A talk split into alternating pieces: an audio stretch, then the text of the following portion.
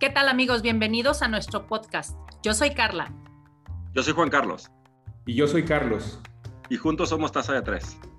Dialogando para multiplicar ideas. Comenzamos. Hola, ¿qué tal? Queridos amigos de Taza de Tres, nos da mucho gusto recibirles una vez más. Gracias por seguirnos en redes sociales, en Taza de Tres Facebook y Taza de Tres en YouTube. Hoy nos da mucho gusto presentarles un tema que consideramos importante, ya que estamos eh, tratando de regresar a la normalidad, pero aún seguimos con algunos temas y algunas estadísticas que hoy queremos revisar en cuestión de la pandemia. ¿No, Carlita? Sí, claro que sí, Carlos. Yo la verdad ya estoy desesperada, ya quiero salir, ya estoy con un pie afuera. Pues a ver qué nos dice Carlos, ¿no? Con esto creo que me está diciendo, regrésate, vuélvete a encerrar y pues bueno, vamos a ver qué, qué nos dicen las estadísticas. Esta nueva normalidad, este, creo que se está atrasando un poquito y lo estamos viendo estadísticamente y pues bueno, ¿qué tal Juan Carlos? Pues qué onda, hola Carla, hola Carlos. Y bueno, tenemos otro invitado llamado Carlos, así que no va a haber bronca en cuanto al nombre, ¿va? Este, muy contento porque además de volver a juntarnos, vernos, pues tener a un invitado que es un amigo mío de hace muchos años, que hace tiempo no veía y que tuvo pues, la gentileza de acompañarnos en este momento a darnos información sumamente útil y pertinente como es Carlos Alonso, epidemiólogo. ¿Cómo estás, Carlos? Muy bien, muchas gracias por invitarme, Carla, Carlos, Juan Carlos. Es, un gusto estar aquí con ustedes. No, pues básicamente la intención es, ya el COVID ya pasó la contingencia, yo mañana me puedo salir de mi casa feliz de la vida, ¿no? Eh, evidentemente no. Es, pues, pues, digo, la verdad es que creo que la realidad es distinta a lo que, a lo que mucha gente está este, interpretando. Y si bien, sin meterme en cuestiones políticas muy, muy, puntuales, este, la comunicación de distintos gobiernos ha sido como que contradictoria y medio ambigua, la realidad es que esto apenas va empezando, o por lo menos aquí en Jalisco y en la zona metropolitana de Guadalajara, apenas estamos empezando. Pero, a ver, ¿pero qué no estábamos diciendo? ¿No están diciendo que supuestamente el 30 de mayo era el fin de todo esto y la nueva normalidad empezaba el lunes? O sea, ¿No estamos en ese escenario? Pues sí, no. Es decir, lo que entiendo yo que pasó fue que eh, este escenario se planteó bajo el supuesto de que todos íbamos, o sea, que todas las ciudades y que todo el país iba a, presentar, pues, un, desarrollo de la epidemia parejo, pues, que todos iban en el mismo sentido, y pues no, es, pasó lo que, lo que ha pasado en todo el mundo que en una ciudad se manifiesta de una manera, en otra ciudad de otra manera, eh, y a distintos ritmos. Y eso es lo que está pasando aquí. Aquí estamos a un ritmo, aquí no solo en el estado, sino en Guadalajara, estamos a un ritmo distinto que el resto del país. O sea que podemos decir que, hay dos tipos de, manejo, digamos, de, datos. Unos que son a nivel nacional y otros que son como por cada estado, ¿no? Y, aquí lo que tú nos dices es que Jalisco, Guadalajara en particular, no está listo para hacerlo, pero otros estados sí podrían estarlo. Yo creo que ahorita en este instante hay este, prácticamente ningún estado está listo, porque pues todos se encuentran en, situaciones en las cuales si regresan inmediatamente a la, actividad, pues van a, van a presentar problemas. Voy a tratar de no ser muy técnico, pero pues, hay ciertos indicadores las autoridades están vigilando, como qué tantos pacientes están en los hospitales, qué tantos casos nuevos hay diariamente, este, cuántos de esos se recuperan, cuántos de esos se mueren. Y con todos estos números y con estas cifras, las autoridades van a decidir y van a determinar si ya están en condiciones de regresar o no. El principal objetivo que, se tuvo cuando se pidió el quedarse en casa y el, este, tratar de este, evitar que la gente estuviera saliendo, era lo que le llamaban aplanar la curva. Pues la gente decía, pues aplanar la curva, ¿qué es eso de aplanar la curva? No, no era algo como que muy, muy, muy entendible ni muy digerible para, para, para, pues, para el no epidemiólogo, para no, el no especialista. Y a la fecha seguimos con esa, con esa disyuntiva, ¿no? Que no sabemos realmente en qué consiste eso de del, del, del, aplanado de la curva. Lo único que se pretendía es, es que esta enfermedad eh, no se contagiara o no se propagara tan rápidamente. ¿Por qué? Porque si teníamos muchos enfermos al mismo tiempo, muchos de estos enfermos iban a terminar eventualmente en un hospital. Y la capacidad de nuestros hospitales tiene un límite. Entonces, lo que queríamos nosotros era que este, la curva fuera, pues, o sea, la cantidad de casos, por así decirlo, pues, la cantidad de casos diarios, no fuera tanta para que no saturáramos a los hospitales. En cierta medida... Pero, a ver, a mí, perdón, Carlos, pero hace, hace un mes y medio tuvimos a Víctor y nos decía que los hospitales privados, pues, no estaban, no tienen ahorita, no tenían problema en cuanto a gente, o, ya aquí, en, aquí en Guadalajara. En Guadalajara. Y la ocupación hospitalaria. ¿Cómo estamos ahorita? La ocupación hospitalaria aquí en el estado de Jalisco está subiendo. Está subiendo en, tanto en el ámbito privado como en el ámbito público. Eso es, eso es un hecho. Eh, mm, les, digo, ahorita está subiendo, ahorita. totalmente. No quiero, no quiero entrar en términos muy técnicos, pero eh, la cantidad de casos que estamos teniendo cada día en Jalisco se está incrementando de manera significativa. Es decir, habíamos estado como con la curva así planita, planita, planita en lo que, iba, en, lo que llevábamos en Jalisco y de repente tuvimos un pico. Y ese pico se está manifestando de manera importante. Entonces, creo que si ahorita salimos, mm, o ayer, hoy, mañana, como ya planeábamos muchos, este, a nuestras actividades normales, vamos a tener un problema importante. Vamos a tener un problema importante porque pues muchas personas se van a contagiar y muchas de esas personas que se contagien van a terminar hospitalizadas y muchas de esas personas que terminen hospitalizadas desafortunadamente se van a morir. Oye, Carlos, eh, en función ahora de lo que comentabas, eh, quisiera si nos pudieras aclarar un poco más eh, ¿por qué Jalisco o, Guadalajara o su zona conurbada, no sé cómo, no sé si esté dividida en, esos dos segmentos la estadística. Lo manejamos como zona metropolitana. Ok. ¿Por, qué la zona metropolitana de Guadalajara eh, no está lista para regresar a, esta normalidad? Y, en el, digamos, en el ranking estadístico, ¿cómo está la zona metropolitana ranqueada o en qué lugar está respecto a las demás que estén con mayor problema o menor problema, según el caso? Lo que pasa es que, digo, hay, dos maneras de, analizar, bueno, hay muchas maneras de analizar esto, pero yo les voy a platicar de dos principalmente. La primera es algo que le llamamos nosotros casos activos, porque nosotros podemos ver las cifras y decimos, ah, tenemos este, 2.500 casos o lo que ustedes digan, pero esos son casos acumulados, es decir, son los casos que se presentaron desde el primer día mm. hasta el día de hoy. Actualmente, lo que nos indica más o menos qué tan activa es la enfermedad, pues es la cantidad de casos activos.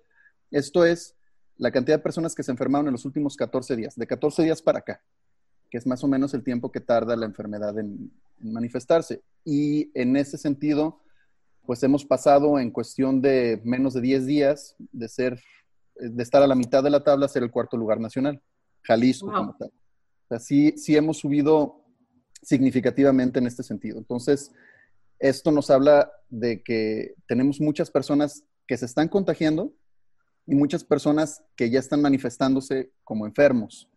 Porque acuérdense que esta enfermedad, lo han repetido hasta el cansancio también, generalmente puede tardarse uno hasta dos semanas desde que uno entra en contacto con, este, con alguien contagiado hasta que uno empieza a manifestar síntomas.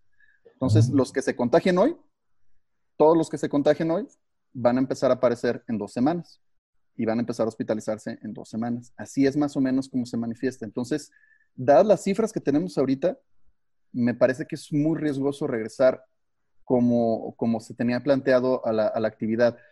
Ya lo he comentado en, en, algunos otros, otros espacios. Yo no soy quien para decir en cuestión económica si eso no es el momento. Yo entiendo, hay gente que vive al día, hay gente que no se puede dar el lujo de quedarse en su casa hay negocios, empresarios, este, macro, micro empresarios y demás que, tienen la necesidad de regresar a las actividades y no puedo decirles yo desde una perspectiva epidemiológica, no, es que tienen que quedarse todos en su casa. Yo, entiendo que, que, eso se tiene que mover de alguna manera, pero la manera en cómo, como se tiene que hacer, creo que debe de ser con suma cautela y con mucho cuidado. Es decir, lo que le llaman es un regreso a, lo que, a lo que le llaman la nueva normalidad. Digo, ahorita lo, platicamos si quieren, pero de manera escalonada. Es decir, primero, como habíamos dicho, los esenciales.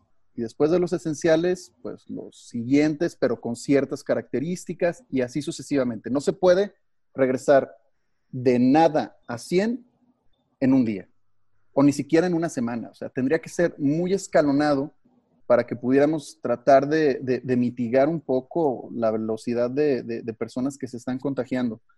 Porque, eh, digo, no solo son las personas que tienen los síntomas, estamos hablando también de las personas que están contagiadas y que no tienen síntomas, pero que, pueden contagiar a, otras personas. Y esas no. las tenemos contabilizadas. Oye, y de acuerdo a, lo que tú has estado estudiando con esta evolución de la, de la enfermedad y el cómo vamos y demás, este, eh, obviamente eh, aquí en Jalisco en lo particular extendieron la fase cero hasta el 15 de, de junio y creo que fue parte de lo que estás diciendo, ¿no? O sea, que se dieron cuenta que no podía ser, entonces lo extendieron 15 días más, pero con independencia de eso, pues yo veo que sí la gente a partir del primero de junio sí prácticamente dijo, ya abrimos las puertas y salió Desbocado. Nosotros en, tasa, de tres hasta un video hicimos, hombre, de que ya estábamos en la nueva normalidad. ya estoy triste porque Carlos acaba de decir que pues, hay que borrar el video y hacer uno nuevo, diciendo que volvemos otra vez a tasa de tres COVID. No, y, que, y que lo veníamos diciendo, ¿no? Que no, se que no era posible que visualizáramos que un primero de junio vamos a salir todos como caballos desbocados y justo eso pasó. O sea, y, creo que eso, ¿qué consecuencias estadísticamente y de acuerdo a lo que tú has visto, qué consecuencias pudiera tener? Mira, yo te puedo decir, con base en lo que yo he visto, y, por ejemplo, la cantidad de casos que se incrementaron 15 días después de Semana Santa de Pascua, o 15 días después del 10 de mayo, o 15 días después, que ya estamos por cumplir esa, esa cifra, después del 18 de mayo, que supuestamente es cuando también íbamos a tener un regreso, es, van acorde con, este regreso este, descontrolado a, las O sea, ¿ha habido aumentos? Por supuesto. ¿A eso te refieres? Claro. Entonces, Y, muy probablemente tengamos en 15 días, a raíz del primero de junio, un nuevo incremento en, la cantidad de casos. de todos los caballos desbocados que salieron. Es dificilísimo. Mira, yo no quiero ser paternalista, pero tampoco quiero ser, este, responsabilizar y, señalar, decir es que la gente, es una situación muy complicada porque somos una población muy heterogénea. La gente, hay gente con, distintos niveles educativos, gente con distintas maneras de creer y de, vivir la realidad. Este, el problema está en que algo como esto, algo como el virus, como el coronavirus, el COVID-19, no se puede entender de, si, no se ve. Es decir, mucha gente no ve el riesgo de lo que no es tangible. Y al no entender el riesgo de lo que no pueden ver, pues muchas veces no creen en ello. Y hay mucha gente que no cree que esto sea un riesgo y que vivimos en la lógica de a mí no me va a pasar o no es real. Vamos centrándonos en la lógica de a mí no me va a pasar. Vamos quitando de, por, un, momento a, aquellos que, no creen en esto. a los que sí creen, pero que dicen, pues sí existe. Lo ven lejano, ¿no? Pero no es tan real, exactamente. Yo todos los días me muevo en números. Todos los días presento cifras, hago un análisis de la, de la, información que, que, este, que, presenta Secretaría de Salud, este, saco, saco gráficas y demás, y siempre veo, voy viendo tantos casos, tantas defunciones, esto, lo otro. Pero de repente me pongo a pensar y me detengo. No son números. Estamos hablando de personas. O sea, no son 11 mil defunciones. Son 11 mil personas que se han muerto de coronavirus. 11 mil personas, 11 mil familias probablemente que están viviendo un luto. Y no entendemos esto hasta que no nos toca, hasta que no es cercano, hasta que no estamos nosotros directamente relacionados con esta situación. Y desafortunadamente... de, hecho, llegó a pasar mucho en el Facebook que decía mucha gente, ¿alguien conoce a alguien, eh, este, a alguien cercano que lo tenga? Porque yo no creo, ¿no? Porque desgraciadamente necesitamos, como bien dices, vivirlo o tenerlo muy cerca para entonces tomar medidas eh, al respecto. Claro, y desafortunadamente, como les decía, o sea, entonces si seguimos al ritmo que llevamos, pues eventualmente va a llegar el punto en donde todo el mundo va a decir, yo conozco a alguien que se murió de coronavirus. Entonces, yo, yo probablemente, yo, yo como, como, como alguien en el ámbito de la salud, yo se los puedo decir, pues sí, yo conozco a varias personas que se han, se han, muerto de coronavirus, pero va a llegar el punto en donde alguien que no tenga nada que ver con el ámbito de la salud les diga, sí, yo conozco a alguien que se enfermó y a alguien que se murió de coronavirus. Entonces, mm, ¿realmente queremos llegar a eso para hacer conciencia? Porque cuando lleguemos a eso, ya va a ser muy tarde. Pero parecería entonces que no entendemos el virus, ¿no? Porque parecía que tiene fecha de caducidad, pues. O sea, el 30 de mayo se acabó el virus. No, el virus no, el virus sigue. Parecería que eh, hay municipios en los que no iba a llegar nunca el virus porque no iban a llegar a Tapalpa. El virus a Tapalpa no llega. Está muy alto. se va de vacaciones. O sea, parecería como una cosa así de que no entendemos que el virus se maneja de una manera muy diferente y que no hay vacuna todavía al virus. Ese es el punto, Juan Carlos. Y que las medidas que nos están diciendo es, tenemos que vivir con el virus y tenemos que llevar un orden para que no colapsen los hospitales. O sea, y, y, eso creo que es lo que nos está faltando. ¿Es, es, es correcto? O, sí, no? no, totalmente correcto. Miren, yo sé que, que, tratamos de hacer una plática amena y demás, y yo a lo mejor los estoy haciendo una plática un poco lúgubre, pero pues es la realidad, ¿no? No, no, no, no, como, las cosas como son. Este, lo que dice Juan Carlos es muy cierto. Nuevamente, pues les digo, yo todos los días voy viendo el mapa de los municipios en Jalisco y al principio empezaban y algunos municipios pintados de color que pues, tenían algunos casos si yo les mostrara el mapa de los municipios que tenemos hoy con, casos y cuáles son los que tienen más casos, veríamos la, situación real. En solo 15 días se ha duplicado prácticamente este, el ritmo de contagio de casos que hemos tenido en, en, Jalisco y como dice Juan Carlos, probablemente por gente que no cree o que no cree que sea importante y que dice, pues a lo mejor me voy a tapar o a lo mejor me voy a un pueblo lejos, ahí no me va a pasar nada. Pues sí, a lo mejor a ti no te va a pasar nada, pero ¿qué tal que tú traías el virus? Y lo Tú se lo estás llevando a la gente que vive ahí, a la gente que a lo mejor sí se estaba resguardando y que se estaba cuidando. Y entonces ya tenemos el virus en Tapalpa, ya tenemos el virus en Puerto Vallarta, bueno, el en Puerto Vallarta tenemos hace mucho, ya tenemos el virus en prácticamente todo el estado. Y ese es el problema. Fíjate, tú una cosa. Yo, yo te quiero agradecer porque yo tengo una comida ahorita, ¿eh? Me iba a ir a comer con unos amigos a una plaza. ¿A quién no se le antoja ir a comer? Sí, sí, sí. a ver, les voy a decir una cosa en mi casa, ven que hay dos semáforos, el federal y el estatal. Y el de tu mujer. Ah. Pero además está de mi esposa, de María José. Sí, claro. Y el de María José tiene cinco colores, no cuatro. Y, ahorita yo estoy en color negro, o sea, es negro, rojo, naranja, amarillo y verde. Yo soy negro. Pero después de que me dijeron que el primero de junio ya podía salir, Juan Carlos. me iba a comer ahorita. Y tú dices una cosa que llama mucho la atención. Dije, bueno, vamos a tener reunión con Carlos y de ahí me lanzo. Me están diciendo mis amigos que había fila de 45 minutos en el restaurante de lo lleno que está. Ahí nomás. Es que la gente, es que es en serio, o sea, lo que yo te decía, todo, yo me veía el lunes, yo ya me veía, bueno, ¿qué te puedo decir? Yo me veía en el club haciendo ejercicio, pues. Me parece que tampoco va. Oye, eso que dices del restaurante, pues ya ves que yo aquí donde vivo estoy llena de restaurantes y demás, ¿no? Y de verdad, sales y los ves llenos y afuera la gente esperando y me encanta, con el cubrebocas, pero así, ¿no? o sea, con la nariz de fuera y el cubrebocas aquí, o lo traen acá puesto arriba, dices, híjole. Y obviamente, en cuanto entran al restaurante, se lo quitan, pues porque van a comer. Claro. ¿No? Entonces, pero no nada más se lo quitan para comer, se lo quitan todo el tiempo que ya están sentados dentro del restaurante. Entonces, realmente tú lo ves y dices, híjole, qué payasada, pues, o sea, y realmente eh, no estamos respetando las cuestiones de sanidad. ¿Tú consideras, Carlos, que si, si siguiéramos más en orden este tema de la, el cubrebocas, el lavado de manos, todo lo sanitario que ya sabemos, a pesar de a lo mejor salir como está saliendo la gente, pero realmente cumpliendo, ¿se podría disminuir el riesgo? Sí, siempre y cuando tengamos pues cierta responsabilidad nosotros como personas a la hora de salir quiero hacer un, las comparaciones son odiosas, pero bueno, en este caso son inevitables. Eh, muchos dicen, no, es que miren el ejemplo de Japón, cuántos casos tienen y cuántas este, defunciones tienen, etcétera, etcétera. Sí, o sea, para empezar, digo, son poblaciones totalmente distintas, pero culturalmente Japón tiene algo que a mí me llama mucho la atención. La gente de allá es muy responsable no solo de su propia salud, sino de la salud de los demás, de los que están alrededor. Entonces, ellos son muy, muy dados a, a que cuando ellos tienen alguna enfermedad, ellos usan un cubrebocas porque esa es la lógica del cubrebocas. Ahorita se los voy a comentar. La lógica del cubrebocas de ellos es no, no que no se contagien ellos, sino no contagiar a los demás. Y eso yo creo que les ayudó mucho como sociedad a disminuir el, ritmo de contagio en, zonas este, públicas.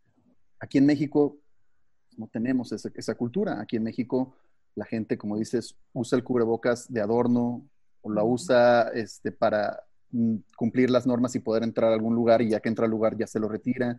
Gente que escupe en la calle, gente que no se tapa la boca este, con el ángulo interno del codo a la hora de estornudar o de toser, y una serie de cosas que me parece que pues, es como remar a contracorriente. No vamos a, a, criticar esas cosas, pero creo que es un factor que hay que tener en cuenta a la hora de decir, oye, bueno, ¿tú crees que podamos volver inmediatamente y podamos hacer esto? Me parece que es complicado. O sea, se debe de intentar, por supuesto. Y yo creo que a raíz de eso viene un tanto la, la, crítica que se ha hecho al, al, uso del cubrebocas.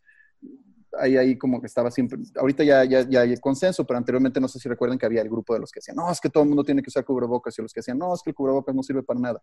Yo estaba un poquito inclinado hacia, hacia que no servía, pero, pero, pero sí. Eh, el cubrebocas no te va a proteger a ti como persona para contagiarte.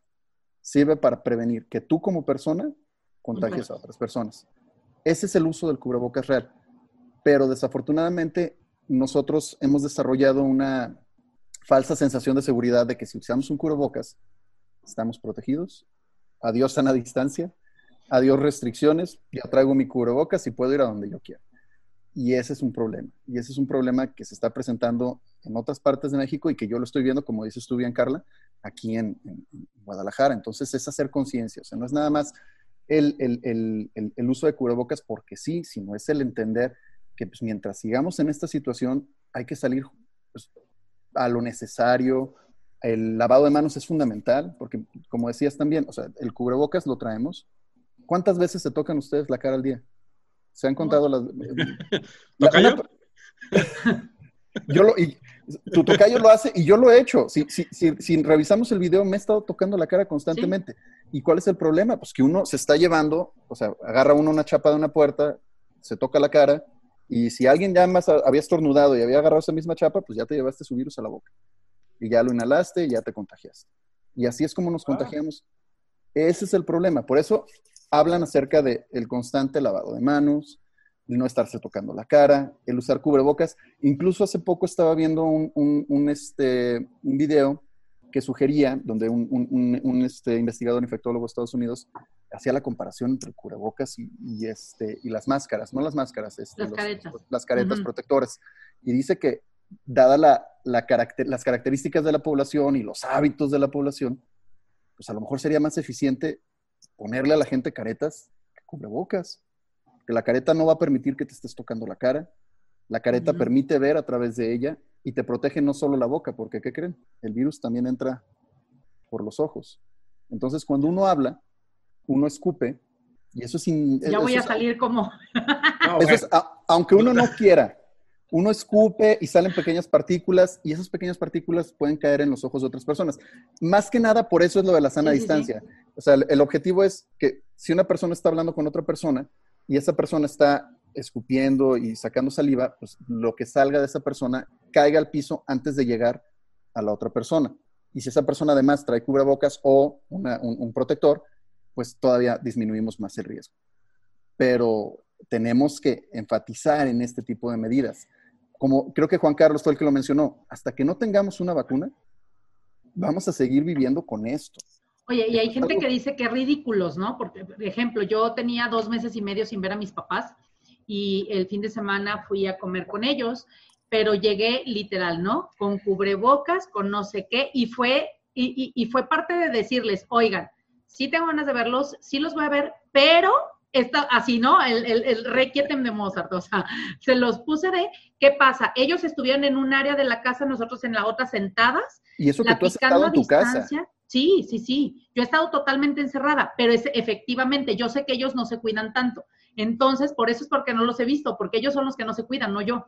Entonces, el tema fue que, que dije, ok, voy a ir a verlos y ellos estaban nosotros comimos, haz de cuenta, de este lado del comedor, ellos en la parte de la cocina para no estar juntos, con el cubrebocas, con el no sé qué. O sea, realmente, y, y, habrá quien, incluso pasa que, que, estaban mi hermano, mi cuñada sin cubrebocas, ellos estuvieron todavía más alejados de nosotros, este, porque pues hay quien no, Entonces dice, si me estoy cuidando, ¿por qué te cuidas si somos familia? Pues no importa, pues, ¿sí me explico? Y, podrán decir que ridícula, o sea, qué ridícula, ni siquiera se les acercó, se, le, se expuso a dos kilómetros, pues ¿para qué viene? Bueno, fue la forma de decir, quiero verlos, ahí estamos, ya platicamos, pero a distancia, pues. de hecho, acaba de llegar aquí un chat a tasa de tres que es de los papás de Carla diciendo que qué onda contigo, Carla. ya sé, ya sé. No, y hasta eso, y fíjate, hasta eso sé que mis papás a lo mejor, entre que, entre aquí, que mira, aquí acaba de llegar otro, dice que si le bajas tres rayitas también. no, fíjate que dentro de todo mis papás, entre que sí creen, sí se cuidan un poco más, mi hermano, mi cuñada no, por ejemplo, pero, pero ellos, por ejemplo, sí respetaron esa parte, desde que yo llegué a su casa, ellos ya traían el cubrebocas puesto, sí me explico, o sea, así fue como, como el respetar, pues, ¿no? Esas situaciones. Y vuelvo, fue con mi familia, fue después de dos meses y medio, fue entre que nos estamos cuidando, fue la distancia, y yo volteo y veo aquí al restaurante al lado y digo, no puede ser. Y oigo a Juan Carlos que estaba a punto de irse ahorita a una plaza con no sé cuántos pelados ahí, dices, ¿de verdad? O sea, y ahí es en donde, ah, en donde están esos polos, ¿no? o sea, a lo mejor yo soy muy exagerada. Sí, es que el problema es, Sí, lo que digo es eso, o sea, yo me veía al 100, ¿sí sabes? O sea, yo me veía afuera haciendo... Uno cree que a uno no le, que no le va a pasar. Y pone tú, probablemente si tú te llegaras a contagiar, a ti no te va a pasar nada, o vas a tener un resfriado este, durante unos días y se acabó. Pero, ¿qué tal que entras en contacto con alguien que tiene riesgo? Algún familiar, algún conocido. En mi caso, a mí me sucede. Eh, yo tengo prácticamente tres meses que no he podido ver a mis papás. Este, los veo de lejos cuando tengo que llevarles algo porque ellos no pueden salir a, este, hacer sus actividades diarias, no pueden salir al súper, no pueden hacer estas cosas. Entonces yo los ayudo con este tipo de cuestiones, pero es una cuestión pues muy, muy, muy limitada. O sea, los veo de lejos, con cubrebocas, con guantes, este, los saludo y demás, y todo lo demás pues tiene que ser más bien virtual, porque yo no los quiero exponer porque yo no sé si yo estoy contagiado o no. A pesar de que yo he seguido todas las recomendaciones y yo he utilizado cubrebocas y me lavo las manos y demás, yo no los quiero poner a riesgo, en riesgo a ellos. Entonces es esa conciencia, ¿no? No, es solo, no solo nada más el pensar en, ok, a lo mejor no me voy a enfermar muy fuerte yo, pero yo cuántas personas puedo contagiar y cuántas de esas personas se pueden dar el lujo realmente de enfermarse, por si, si pudiera llamársele lujo, pues, no sé si me, si me doy a entender, este, cuántos realmente van a, a, poder resistir esta enfermedad mientras yo sigo como si nada, y a lo mejor ni cuenta me doy, y yo voy por ahí contagiando a cientos de personas. Ese es el problema, tratar de hacer conciencia no tanto de, de, de del, si, si bien de la salud de uno, pero de la salud de uno en relación con los demás ser Oye, Carlos, pero a ver, esto, bueno, yo tengo tres preguntas. Dime. Este, empiezo con la primera, antes que se me acabe el tiempo. Por favor, y luego la segunda y luego la tercera. y luego la tercera, ¿no? O sea, normalmente así va. Primero la primera. o sea, como que hay un orden, uno, dos, tres. Okay. Bueno, es que tengo que aclarar porque luego ya ves que de repente hay gente que no lo entiende así. que dura dos horas para aprender la computadora, por ejemplo, y cosas así, ¿no? Bueno. A ver, Carlos ahorita que estás tocando esta parte me parece muy importante decir, bueno, este, estas son las medidas, tiene una razón, a mí me parece muy importante que nos expliques cuál es la razón de las medidas, porque quizás tenga que ver con que la gente eh, eh, eh, no, las comprende y tampoco las investiga, entonces a lo mejor por eso no le da la, dimensión que cada medida tiene, ¿no? La sana distancia, el uso del cubrebocas, el, el gel con alcohol, etcétera. Pero yo creo que aquí es muy importante cuidar en no caer en paranoia. Es decir, porque las medidas tienen una razón, pero ¿qué pasa cuando caes en la paranoia? Bueno, suceden cosas como los eh, trabajadores de la salud agredidos por la propia sociedad. Totalmente de acuerdo. Suceden cosas como, eh, eh, me, tocó recientemente saber de una este, amiga mía que sale, sale de la tienda, se quita el, el, cubrebocas, ¿no? Este, y pasa un cuate en un carro y le hace la señal este, de que se ponga el cubrebocas. a ver, espera, o sea, tenemos que poner todo en un equilibrio, porque si no, entre nosotros nos vamos a terminar haciendo pedazos, porque si yo, pese a lo que tú digas, Carlos, yo digo, a mí me vale madre, yo no uso el cubrebocas, ¿no? Y entonces Juan Carlos dice, oye, estás loco, Carlos, por no usarlo, eso ya nos genera un enfrentamiento, es decir, nos radicaliza, nos vamos a los extremos, ¿no? Y yo creo que tampoco eso es sano porque entonces al rato no nos vamos a morir de coronavirus y nos vamos a morir de los golpes que nos vamos a propinar, ¿no? Es decir, no sé tú cómo ves esta, esta, parte de, cómo manejar esta situación, pero desde un punto de vista objetivo, que no nos lleve al extremo paranoico. Claro, estoy totalmente de acuerdo contigo. Me parece que es un balance muy fino el que se tiene que encontrar entre el seguir las medidas adecuadamente y el no caer exactamente en, un exceso o, una paranoia, como tú mencionabas. Eh, me parece que es evidente que muchas de las acciones en contra del personal de salud totalmente deleznables eh, vienen a raíz de este miedo que se tiene, ¿no? Pero ¿de dónde surge el miedo? Generalmente el miedo, este, el miedo, la paranoia y el exceso vienen pues, de falta de información. Entonces yo creo que es importante que las distintas autoridades y aquellas personas que no necesariamente son autoridades, pero que, tienen información y que tienen conocimiento, pues ayudemos a, difundir esta información y este conocimiento. Mientras más gente esté enterada del tema, mientras más gente sepa cuál es la realidad y cuál es la situación actual, a lo mejor podremos encontrar e, ese, ese balance que yo te estoy mencionando, ¿no? En donde este, ni nos volvamos locos y nos quedemos encerrados en una cápsula, ni, creamos que no pasa nada y salgamos corriendo a las calles. Eh, creo que es muy, muy, muy relevante lo que, lo que mencionas y, pues bueno, pues sí, regresando a lo que mencionaba anteriormente, creo que tiene que ver con esa solidaridad. Nuevamente estamos hablando de la solidaridad como sociedad, realmente demostrar eso que tanto presumimos los mexicanos, que estamos con el otro. Yo creo que el tema es que tenemos que entender que el virus está y no podemos estar esperando que salga en tal lugar, nos digan si puede salir, no puede salir. O sea, lo que digo es que tenemos que entender que el virus está y no se acabó, el, eh, no se acabó en junio, va a estar aquí y tenemos que cambiar nuestros, eh, nuestros mecanismos hasta que exista la vacuna, si lo quieren ver así. No existe la vacuna, vamos a tener que estarnos cuidando dos, tres, cuatro, cinco semanas y como dice Carlos, y te decía, bueno, Carlos y Carlos, Puedo extender un poco más, ¿eh? yo creo que más de cinco semanas. Yo lo que digo, no, lo que digo es que se puede extender mucho. O sea, lo que digo es que no podemos estar pensando en esas, en esas cuestiones tan mediáticas. O sea, esto, va, esto nos, nos obliga a hacer muchos cambios y tema que hablas tú de solidaridad es fundamental. Entender que el virus no se va a mover de, de, una manera diferente. Y no porque de pronto diga el gobierno, sabes que ya abran todas las actividades esenciales, no esenciales, se acabó el virus. El virus está. O sea, y este tema, como dice Carlos, eh, de, tratar de, no llegar a radicalismos, pues también es muy importante.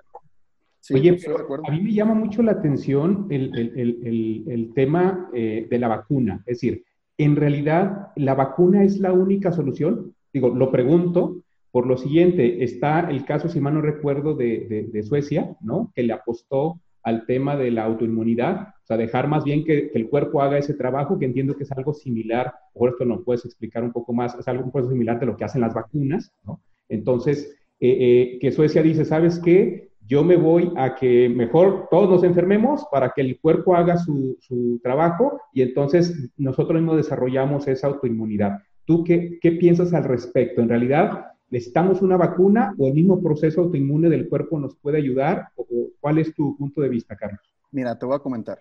Eh, el tema de Suecia fue muy discutido y fue muy polémico, porque en un principio fue muy aplaudido, pero cuando empezaron a llegar las cifras de muertos en Suecia en proporción a la población que ellos tienen, quedó evidenciado que, no funcionó. No funcionó. Incluso esa misma estrategia la intentó utilizar Reino Unido en un principio. Y no les funcionó. El problema es si enfermarnos sí nos genera anticuerpos, sí nos genera cierta inmunidad ante distintas enfermedades. Pero no va a haber hospital que, lo aguante. Exacto, el problema es que no todos nos enfermamos igual. Hay quienes se enferman más, y hay quienes se agravan, y hay quienes necesitan atención especializada. Entonces, no nos podemos dar ese lujo. La vacuna lo que hace es generar el anticuerpo para prevenir el contagio, pero sin generar la enfermedad. Entonces, yo creo que, sí estamos en el entendido de que lo mejor que nos podría pasar, después de mucho análisis que he hecho yo, es pues la aparición de una vacuna. Y esto puede llegar a tardar. Yo estimo que para finales, principios del año que entra, ya podemos estar escuchando acerca de una distribución mundial de una vacuna que nos ayude a regresar a cierta normalidad, pero mientras tanto, seguimos en las mismas. Es decir, no podemos fiarnos únicamente de lo que le llaman la inmunidad de rebaño, que eso es lo que, lo que trataban de hacer en, estos países, sobre todo porque este, pues no es real. Por ejemplo, en España acaban de hacer, le llaman, es un estudio, se llama encuesta serológica. Lo que hacen es agarran como, como una muestra, como una encuesta de opinión, agarran a un porcentaje de la población, le hacen estudios para ver si tienen anticuerpos o no, es decir, para ver si estuvieron este, expuestos ante el virus o no. Y ellos yo creo que creían esperar que, esperaban, perdón, que, que, encontrar un alto porcentaje de la población española contagiado, ¿no? Y decir, bueno, pues bueno, por lo menos ya nos fue como nos fue, pero ya este porcentaje de la población ya se contagió y se encontró que menos del 5% de la población de España tiene eh, anticuerpos en comparación con la cantidad de casos que han tenido y la cantidad de defunciones que han tenido. Entonces, realmente me parece que es, que es, que es un panorama complicado a este, tratar de, de, de, este, lograr esa inmunidad de rebaño. Nuestra esperanza como comunidad científica, como sociedad en general y demás, es la vacuna. Creo que la vacuna es la mejor este, estrategia que podríamos tener para tratar de mitigar un poco la cantidad de personas que se están contagiando. Pero ojo, ¿eh? al ser una enfermedad nueva, ahorita ni siquiera podemos garantizar que el que te hayas contagiado te genere inmunidad como para que no te vuelvas a contagiar. ¿eh? O sea, no, no, no hay una certeza que diga, si yo ya me enfermé, así como la varicela, ya no me vuelve a dar. No, no, no, no la hay como tal. Entonces, peor tantito. Por eso es que se han estado tardando un poco más los estudios de las vacunas. Tardándose en términos generales, ¿eh? porque para, la población general a lo mejor han de creer que se están tardando mucho con la vacuna. Los desarrollos de vacunas tardan dos, tres, cinco, a veces hasta diez años. Pero en casos como estos, pues tiene que acelerarse el procedimiento y pues tiene que sacarse un poquito más rápido. Esperemos que así lo hagan, pero este, aún estamos ante un panorama totalmente incierto en prácticamente todos los sentidos. Oye, Carlos, ¿y qué ha pasado con las famosas pruebas rápidas? ¿Se han aplicado, no se han aplicado? Eh, recuerdo que hubo un debate entre el gobierno estatal y el gobierno federal por si estas pruebas sí, estas pruebas no, pero al final del camino yo en lo personal perdí el hilo de qué pasó. ¿Se están aplicando? ¿Son convenientes? ¿No lo son? ¿Qué piensas? Híjole, ahí tendría que meterme en otro detalle de, tecnicismos que no quiero meter, pero ahí les va. El asunto con las pruebas rápidas es que no, no hay una prueba rápida, hay muchos laboratorios que han desarrollado pruebas rápidas y estas detectan distintas cosas. O sea, para nosotros darnos cuenta que tenemos una enfermedad, o bueno, para detectar que tenemos o tuvimos una enfermedad, pues tenemos que buscar o el virus o el material genético del virus o los las defensas que genera nuestro cuerpo ante el virus o en su caso este, otro tipo de defensas, que se los voy a decir en términos médicos como es, o sea, buscamos este, la presencia del virus como tal, buscamos el material genético, que sería la prueba de PCR, que es la que se está haciendo ahorita, buscamos los antígenos o buscamos los anticuerpos. Entonces, depende de qué busque la prueba rápida. Creo que las pruebas rápidas que se están utilizando actualmente buscan antígenos y algunas de ellas este, la presencia del virus como tal. El problema es que estas pruebas no han sido aprobadas al 100% ni por los gobiernos de Estados Unidos ni por el gobierno mexicano porque la confiabilidad de la misma no es 100% segura. Es decir, nos pueden dar un alto porcentaje de falsos negativos, es decir, que tú te hagas la prueba y te diga no tienes nada, pero si tenías, pero entonces tú ya te la hiciste y tú dijiste, ah, puedo salir y te sales a la calle y contagias a medio mundo. O al revés, que te hagas la prueba, este, te diga que sí la tienes y en realidad no lo tengas. Me preocupa más el primer escenario. Sí, claro. Pero de todas maneras se puede presentar cualquiera de los dos. Entonces muchas de las pruebas rápidas que se han estado haciendo ahorita tienen este problemita. No, no, no, no tienen un porcentaje de, se llama sensibilidad y confiabilidad este, muy amplio como para poder decir, ah, nos van a funcionar perfectamente. Entonces, creo que eventualmente sí van a utilizar algunas pruebas, Carlos, pero van a ir más centradas en los anticuerpos, que son, este, son otro tipo de pruebas. A lo mejor puede que haya alguna prueba rápida de anticuerpos, pero las van a empezar a utilizar, este, pues ya deberían estar empezando a planear esto para poder determinar lo que les decía, efectivamente, qué tanto porcentaje de nuestra población pues, ha estado expuesto al virus y qué tanto porcentaje no, como para poder hacer medidas más específicas sobre cómo volver a esta esperada nueva normalidad pero pues más o menos es en, lo que va el tema. Las pruebas que se planteaban hacer aquí, tengo entendido, las que se querían hacer aquí en Jalisco, este, habían sido, las intentaron utilizar en España y creo que en España no les sirvieron mucho, exactamente por lo mismo que les digo, les daban muchos falsos negativos y pues todo está en costo-beneficio, ¿no? Realmente qué tanto nos van a costar y qué tanto nos van a servir. Y actualmente el costo-beneficio pues no es, no es, no es adecuado. Oye, Carlos, vamos a futurearle tantito. De acuerdo a, los, este, a las estadísticas que tú ya has visto, que has venido viendo y has venido siguiendo, ¿no? Eh, este, tan detenidamente en cómo va evolucionando, en lo que está pasando, ¿tú qué consideras que va a ser eh, un, tiempo probable, ¿no? De, de, que todavía va a haber un pico. No el de que se, este, porque me queda se va a cortar la transmisión. se va a poder salir hasta Navidad, Carla, ya está la idea. Ya sé. No, no, no, no, digo, volvemos. Va a faltar un buen rato y mientras no haya la cura, eh, bueno, no la cura, la, la, vacuna, pues vamos a seguir con este problema. Pero el tema del pico, los picos que está viendo, ¿cómo lo ves tú? Yo creo que aquí en Jalisco estamos más o menos en el pico o llegando al pico. Estimo que así es, en Jalisco. Pero en Guadalajara todavía no.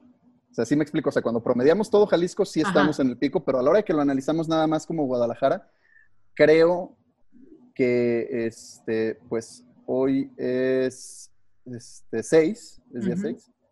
Entonces, pues más o menos como en una semana, poquito más, estaríamos llegando a lo que es el pico de, de, este, contagios. Y... Más decir que es 4 de junio, ¿eh? Hoy es 4.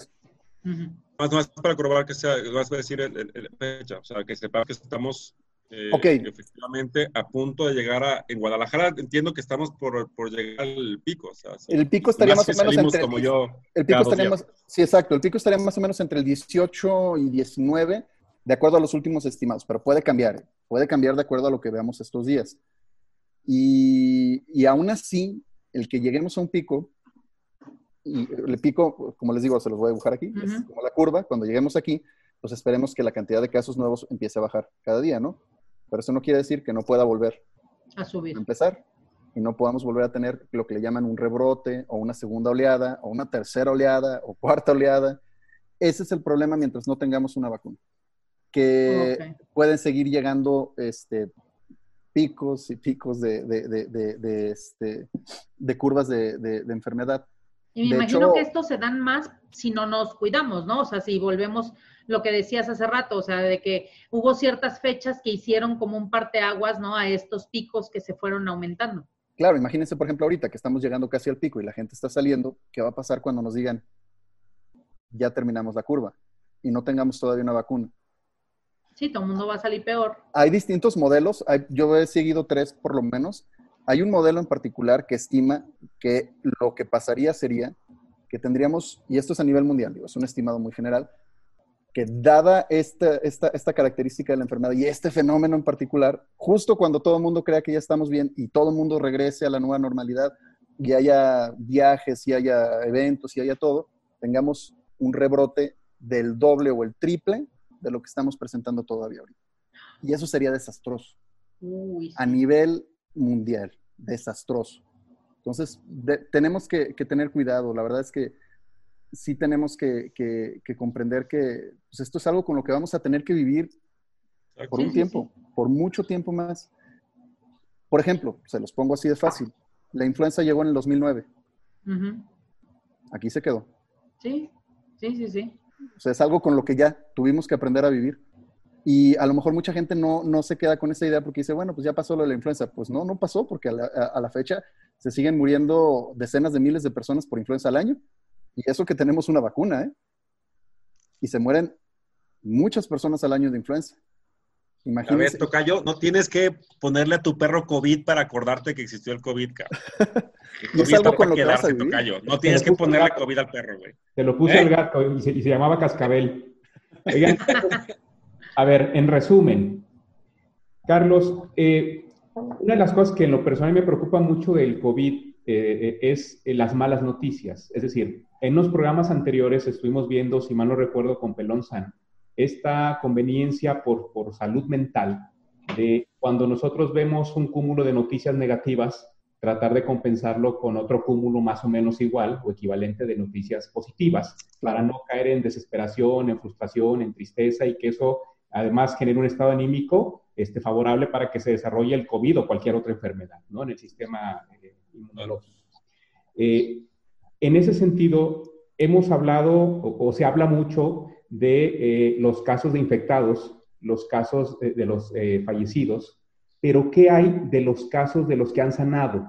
Es decir, se lleva un seguimiento de eso y yo te pediría al final, para empezar a, cerrar la sesión de hoy, que nos hables, que nos digas, si las hay, las buenas noticias respecto al coronavirus. Ok, mira, eh, sí y no, nuevamente. El asunto con los recuperados como tal es que, bueno, cada país y cada, cada lugar maneja una definición distinta a recuperados, no es como una definición universal en donde podamos decir, a nosotros calificamos a los, clasificamos a los recuperados como tal. Incluso en Chile llegaron a mencionar que ellos clasificaban a los, a los fallecidos como recuperados porque pues ya no contagiaban a nadie. Cada quien sus, cada quien sus clasificaciones. Pero eh, aquí, como tal, entiendo que se consideran recuperados todos aquellos que tienen más de 14 días de haber iniciado los síntomas y que obviamente pues no fallecieron. Entonces, bajo esa, bajo esa lógica, pues podríamos hacer un cálculo de, de, los casos activos, que son los que les estoy mencionando yo, menos los casos totales, menos las defunciones y más o menos serían la cantidad de, recuperados que tenemos. Yo creo que este, actualmente debemos andar rondando los, arriba de los 80 mil casos recuperados. Eso me parece que es una buena noticia. Sí, claro, eso es bueno decir que, bueno, sí, han fallecido muchos, hay muchos enfermos, pero, pero hay muchas personas que padecieron esta enfermedad y que se están recuperando. Y lo que te decía de la solidaridad, solidaridad también me parece que es una buena noticia. Por ejemplo, hoy, hoy supe de gente que se enfermó de, de, de COVID y se recuperó y que ahora quiere contactar a las autoridades para donar plasma. Quieren donar, donar, donar este, parte de su sangre porque se está utilizando como tratamiento para pacientes enfermos graves. Y este altruismo me parece extraordinario. Entonces, dentro de todo lo malo que hemos visto, como la gente que, que, que, echa cubetadas de cloro a las personas, estas, estas, estas, estos eventos, estas circunstancias en particular me parecen muy esperanzadoras y me hacen creer que, pues, que todavía como sociedad tenemos, tenemos buenas cosas, ¿no? Sí es un hecho, lo de las noticias, estoy contigo, yo trato incluso de desconectarme un poco de, de, de, estar escuchando todo el tiempo esto, porque incluso nosotros como personal de salud, pues también sufrimos de, estos problemas de, estrés por, estar constantemente escuchando. Es recomendable totalmente de repente desconectarse, dejar de escuchar números, este, estar con la familia, convivir, pero no bajar la guardia. Es decir, sí es importante no vivir este, todo el tiempo con, temor, pero no hay que bajar la guardia. Creo que eso es lo más importante. O sea, Juan Carlos, por favor, no vayas al centro comercial saliendo de esta plática a tu comida. después de que María José vea este video, mi semáforo de la familia de Obeso Casillas ya subió a un sexto color. Por ahí hay un color súper morado, que significa que no voy a salir ni a la no, no puedo ni salir ni a la cochera. Este, mira, la verdad es que yo, yo sí creo que la pertinencia del programa era esta. Eh, no porque seamos un programa que busquemos la plática, no podemos tomar esos temas en serio, porque sí, sí creo que la gente, y le gracias a Dios que la gente que nos está siguiendo mucho, ya tenemos mucha gente que nos está siguiendo, sí era importante que en términos más llanos sepamos que entendamos que el virus no, no tiene una lógica que podamos resolver si no hay una vacuna eh, la lógica tiene que ser cuidarse con todos los lineamientos que nos han dicho y tratar de no buscarle el esquema para decirle me voy a escapar de acá, me voy a salir de acá. La realidad es que ahorita Guadalajara aplanó mucho la curva, si lo queremos ver así durante un tiempo. Nos relajamos y ahorita ya estamos jodidos como te estaban jodidos otros estados. Oye, no queremos aceptar que la nueva normalidad no llegó a Jalisco porque no estamos en una normalidad, estamos en una fase como estábamos hace un mes. Es otra cosa, pero hay que entender que estamos ahí. O sea, y que tenemos que estar haciendo lo que estamos en tasa de tres, haciendo cosas, innovando, ser positivos, pero como dices tú, y creo que el, componente con el que me quedo yo de la plática, porque hemos hablado de muchas cosas muy positivas, eh, y creo que Carlos ha sido muy este, incidente de este tema, es la solidaridad. O sea, tenemos una obligación a decir solidaria. Llámale como quieras alineamiento, sana distancia, llámale que si un metro y medio, que si el cubrebocas, el elemento fundamental es ser solidario, ¿no? Carla. Fíjate que yo, yo para cerrar esto quisiera realmente para los que nos están escuchando decirles que a veces nos tendríamos que preguntar, ¿qué te cuesta? ¿No? O sea, creo que eso nos lo tenemos que preguntar todos los días. ¿Qué me cuesta ponerme un cubrebocas? ¿Qué me cuesta este, el no saludar de beso? ¿Qué me cuesta el no? O sea, realmente nos cuesta trabajo Realmente, digo, por ejemplo, habemos algunos, y, yo lo he venido diciendo, ¿no? Que no he salido desde el 16 de marzo, estoy encerrada en mi casa, o sea, de verdad. Habemos algunos, sé que otros no, ok, a lo mejor no llegar al extremo de lo que yo he hecho, que yo por ser un sector vulnerable, vulnerable por diferentes situaciones, pero a lo que voy es que si ya vas a salir, ¿qué te cuesta ponerte el cubreboca? Yo sé que es estorboso, yo sé que, pues este que es caliente y es que te pica, pues sí, pero eso, comparado con la salud, comparado con el contagio que puedes ocasionar, comparado con, digo, yo, yo en algún momento, eh, la parte que les decía a mis hijas, ¿no? Les digo, ojo, porque mis hijas van y vienen con su papá. Entonces, este, les decía, cuídense allá, por favor, porque es un tema de, ¿de qué sirve que yo esté encerrada si ustedes no se cuidan allá? Porque entonces van a venir, le digo, es, es de querernos a todas. Yo, por cuidarlas a ustedes, ustedes por cuidarme a mí, porque no creo que el día de mañana que yo me cargue el payaso, ¿no? Digan, ay, chin, si me hubiera cuidado, el hubiera no existe.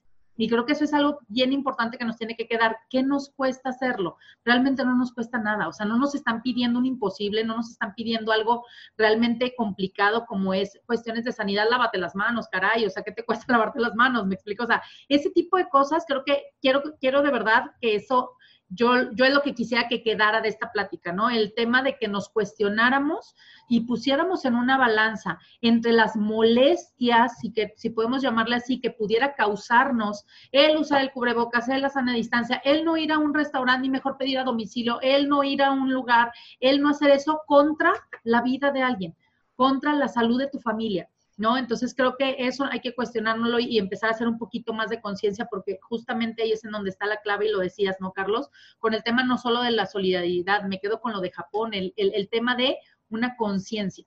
Es, es, una conciencia social porque no nada más es para cuidarme a mí, si a lo mejor a mí no me interesa tanto que a mí me dé porque entonces yo la libro, cuida al de enfrente. ¿No? Entonces eso es lo que yo quiero recalcar el día de hoy. Yo te agradezco muchísimo, Carlos, por los comentarios. Yo nomás también agregaría de la plática, perdón, este, otra cosa que me quedo mucho es que no podemos dejar que Carlos tenga tres preguntas seguidas porque entonces se vuelve esto de Carlos. Perdón. Carlos, muchas gracias, en serio, ¿eh? Muchas gracias por invitarme. ¿eh? Eh, Carlos, muchas gracias por, por este tiempo y por esta información. Eh, yo para no hacer quedar mal a mis compañeros, tengo que decirles que cuando el semáforo el nuevo semáforo de Juan Carlos moradito no es moradito, es Lilita, porque acuérdense que va a la América, ¿no? Aquí también, eh, ahorita que cerraba Carla, también llegó un chat de, tu mamá, Carla, diciendo, ¿no? Eh, ¿De qué? Que si va a ir a la casa de su mamá hoy en la noche, le acaba de... No, hasta dentro de dos meses y medio de más. que no. Ajá. Eh, puso tres diagonales, imagino que es bájale tres rayitas, ¿no? Algo así. Bueno, eh, amigos que nos siguen por redes sociales, eh, esperamos que esta información les pueda ser útil. La finalidad, eh, como lo hemos platicado antes, de tasa de tres es generar en este mar de información y sobre todo tanta información sin fundamento y tanta información hueca que anda por la red, lo que queremos es darles a ustedes una alternativa y por eso los invitados que, tenemos, una información con, con solidez para que les sirva para tomar decisiones. Y hoy yo me quedo también con esta parte de que no todo es malo. Es decir, el, vaso medio lleno o medio vacío depende de nosotros y depende de ustedes que nos siguen. Gracias por, por vernos. Síganos, por favor, en Taza de Tres, Facebook, y Taza de Tres en nuestro canal de YouTube. Nos vemos el próximo viernes. Paz y bien para todos. Muchas gracias. Gracias, bye bye.